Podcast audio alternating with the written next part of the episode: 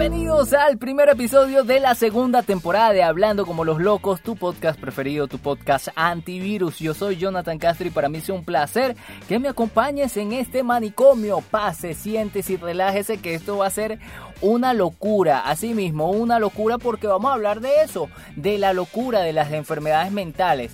En la primera temporada hablamos sobre cosas muy extrañas como drogas locas, hablamos sobre la hipnosis, hablamos sobre las brujas, por ejemplo, pero ¿cómo se me había pasado por alto hablar sobre la locura? Si este podcast se llama Hablando como los locos, bueno, en este episodio vamos a hablar sobre eso, vamos a hablar de cómo las civilizaciones antiguas veían la locura, cuáles eran esos métodos que usaban para curar la locura. Vamos a hablar también sobre la aportación de la ciencia para tratar enfermedades mentales. Vamos a hablar sobre la psicofarmacología. Vamos a hablar sobre los locos más famosos del mundo. ¿Y sabían ustedes que hay una radio en Argentina que está dirigido por puras personas con enfermedades mentales? Bueno, todo esto lo vamos a hablar aquí en este episodio, hablando como los locos. Segunda temporada, estamos locos y así comenzamos.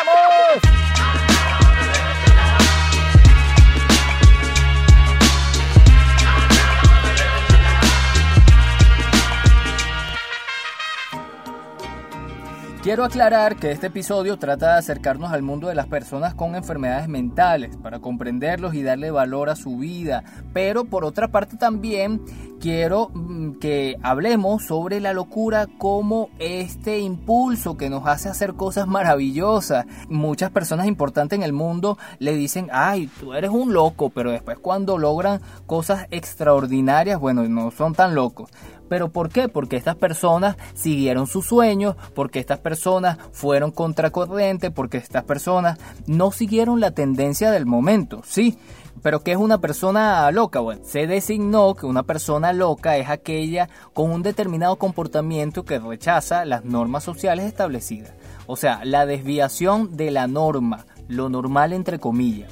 Se hablaba de personas con delirios del latín delivare, que significa en la agricultura desviado del surco recto, o sea, en el arado se hacían unos surcos, unas aberturas que tenía que ser rectas para sembrar. En la antigüedad los romanos, por ejemplo, acusaban a los cielos de problemas mentales. El término lunático viene, adivinen de qué, claro, de luna. Bueno, y en fin, una persona loca es aquella que no está dentro de la normalidad, que hace cosas extrañas, que hace cosas que los demás no hacen. Por eso lo llamaban los degenerados o los primitivos o bueno, un sinfín de calificativos. El principal método para poder arreglar esta conducta era la trepanación, que era un proceso quirúrgico. Ellos decían que el cerebro estaba contaminado y necesitaba un poco de aire fresco. Ellos perforaban un orificio en el cráneo para que salieran los demonios. Así de simple, para que salieran los demonios.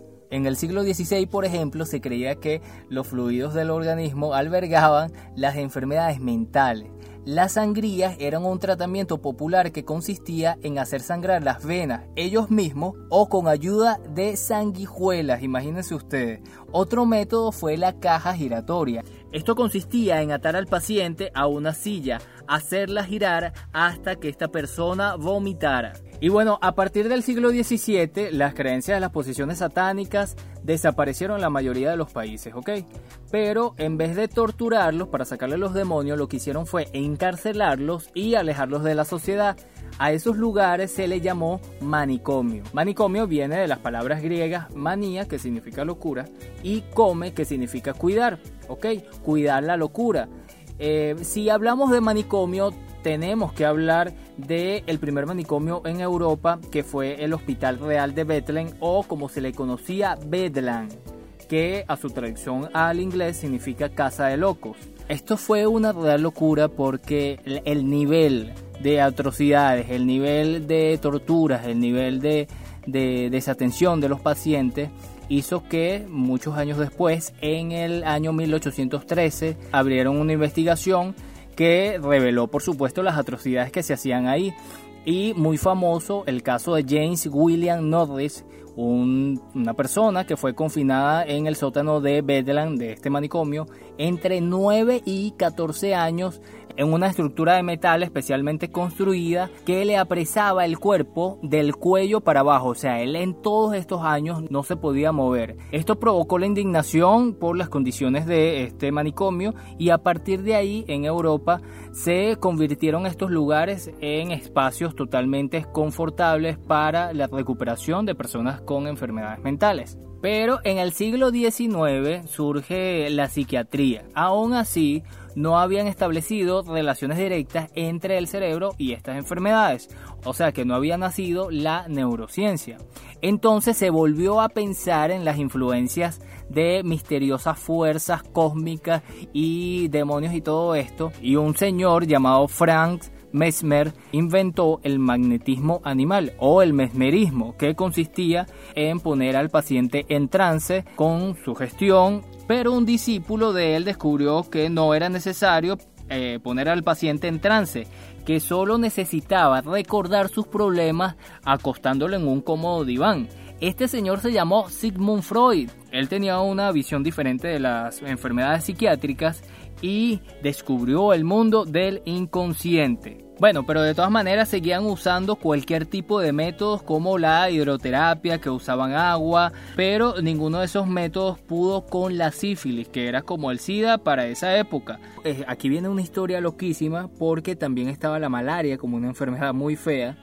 Eh, y hubo un señor que se llamó Julius Gardner y él investigó la malaria y sacó una cepa benigna que se la inoculó a pacientes con sífilis y con esta cepa le daba una fiebre increíble a los pacientes que mataba los gérmenes de la sífilis. Y así es como por primera vez en la historia se descubrió un tratamiento específico para una enfermedad mental específica. Y la cosa se puso más loca todavía porque se enfocaron en la esquizofrenia y se pensó que las convulsiones que tenían estos pacientes se podían provocar artificialmente. Bueno, le inyectaron insulina a los pacientes. Le inyectaron metrazol que era más barato que la insulina. Y también empezaron a utilizar electricidad. Eh, se había utilizado en Roma los aturdimientos producidos por choques eléctricos y ellos lo denominaban narcos. Sí, señores, y de aquí proviene el nombre narcótico para referirse a las drogas. Bueno, estas terapias de electroshock se utilizaban en todo el mundo para la depresión aguda. El cerebro se atrofiaba. Bueno, y en 1798 empezaron a inventar cosas más locas aún. Un señor que se llamaba Frank Joseph Gall inventó la frenología, en donde aseguraban que se podía conocer la personalidad de alguien por las protuberancias de su cráneo. Y en 1925, en Wisconsin, Estados Unidos, construyeron un artefacto para medir la cabeza. Este artefacto se colocaba en la cabeza y esta máquina imprimía una tira con la calificación de su personalidad, de 1 a 5. 1 como deficiente y 5 como superior. Bueno, y aquí viene una historia muy interesante y vamos a darle un poquito para atrás a los años. En 1847, un trabajador que se llamaba Phineas Gay tuvo un accidente cuando un explosivo en su trabajo expulsó una varilla de metal que lo atravesó. La vara entró en la mandíbula traspasando el lóbulo frontal izquierdo de su cerebro. Bueno, este señor sobrevivió, pero, pero, pero, pasó de ser una persona muy amable, a una persona insoportable y agresiva. Este caso es la evidencia científica más importante en la investigación del lóbulo frontal del cerebro y cómo este interviene en el ámbito de la personalidad, las emociones y la interacción social del ser humano. Y así fue como 100 años después, un neurólogo portugués llamado Antonio Edgar Moniz empezó a hacer lobotomías. Lobotomías no tienen nada que ver con lobos, ¿ok?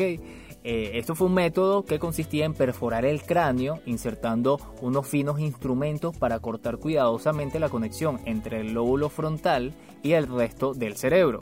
Este método fue todo un éxito, incluso para 1951 ya habían aproximadamente 20.000 personas intervenidas y esto también a causa de la cantidad de personas con traumas y enfermedades mentales producto de la Segunda Guerra Mundial, pero se dieron cuenta que los efectos secundarios de estas intervenciones quirúrgicas eran bastante fuertes. Y es así como se usaban algunas drogas para, por ejemplo, combatir las náuseas luego de la anestesia y una de esas drogas se llama toracina. Luego vieron que esta droga era extraordinaria para personas con psicosis.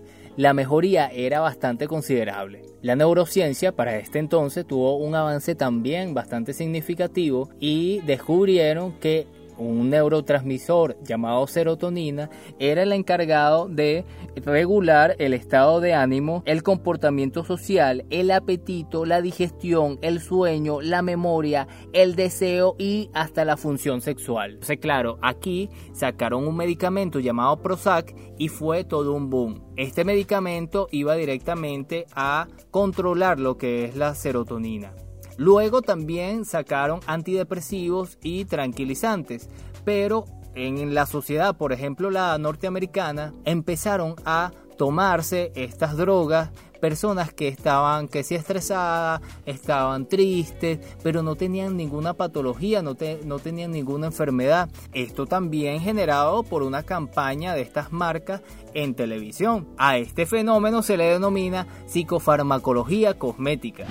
Y ahora vamos a pasar a otro tema, que es el de los personajes locos o personas con enfermedades mentales, pero personas también que ven desde un punto de vista muy interesante el tema de la locura.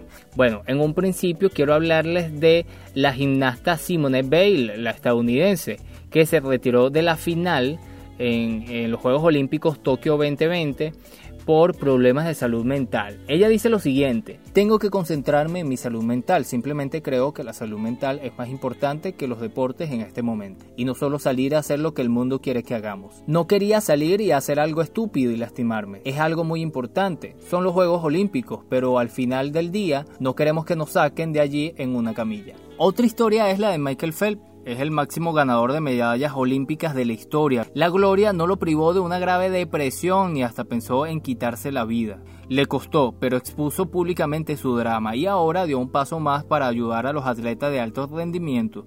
Produjo un documental en HBO llamado El peso del oro. Estamos tan perdidos, más de 80% de los atletas sufren de depresión luego de participar en los Juegos Olímpicos. Tenemos que hacer algo y esto es importante. Bueno, bien famoso es el caso también de la cantante de pop Britney Spears, en donde, bueno, se ha generado una polémica en torno a la tutela eh, que tiene el padre sobre ella y los juicios que se vienen haciendo que se llaman juicios de interdicción para las personas que no pueden tomar decisiones por sí mismas. Son personas, por ejemplo, con demencia o con enfermedades graves que pueden ponerse en peligro o pueden poner en peligro a otras personas. Bueno, y ahora les quiero hablar de un personaje bastante interesante. Él se llama Jesús Quintero, un español que, bueno, se autodenomina loco. Él se llama El Loco de la Colina y tiene un programa, pero también tiene una serie documental de entrevistas realizadas a personas con enfermedades mentales dentro de la cárcel. Es bastante interesante y me ayudó mucho para hacer este podcast, este episodio. Bueno, y dentro de lo que es la comunicación, eh, conseguí la historia de este periodista Ismael Cala, en donde cuenta que su abuelo y su tía se ahorcaron cuando él era niño. Ya de adolescente, su tía le habló sobre una tara genética, un problema genético. Su padre no logró suicidarse porque tenía un brazo más corto que otro y cuando lo iba a hacer no logró su cometido. A los 15 años él sufrió de bullying. Unos eh, compañeros de la escuela le agarraron la carpeta de su padre que él eh, atesoraba y la llenaron de heces fecales. Bueno, él le dio mucha rabia y quiso lanzarse del último piso en donde él estudiaba. La mamá llegó y lo salvó. Si no fuera por la mamá, bueno, el desenlace sería fatal. Él tenía también episodios psicóticos, psicopatía, era maníaco depresivo, pero también la ayuda de psiquiatras lo salvaron. Ahora vamos a hablar sobre Radio La Colifata.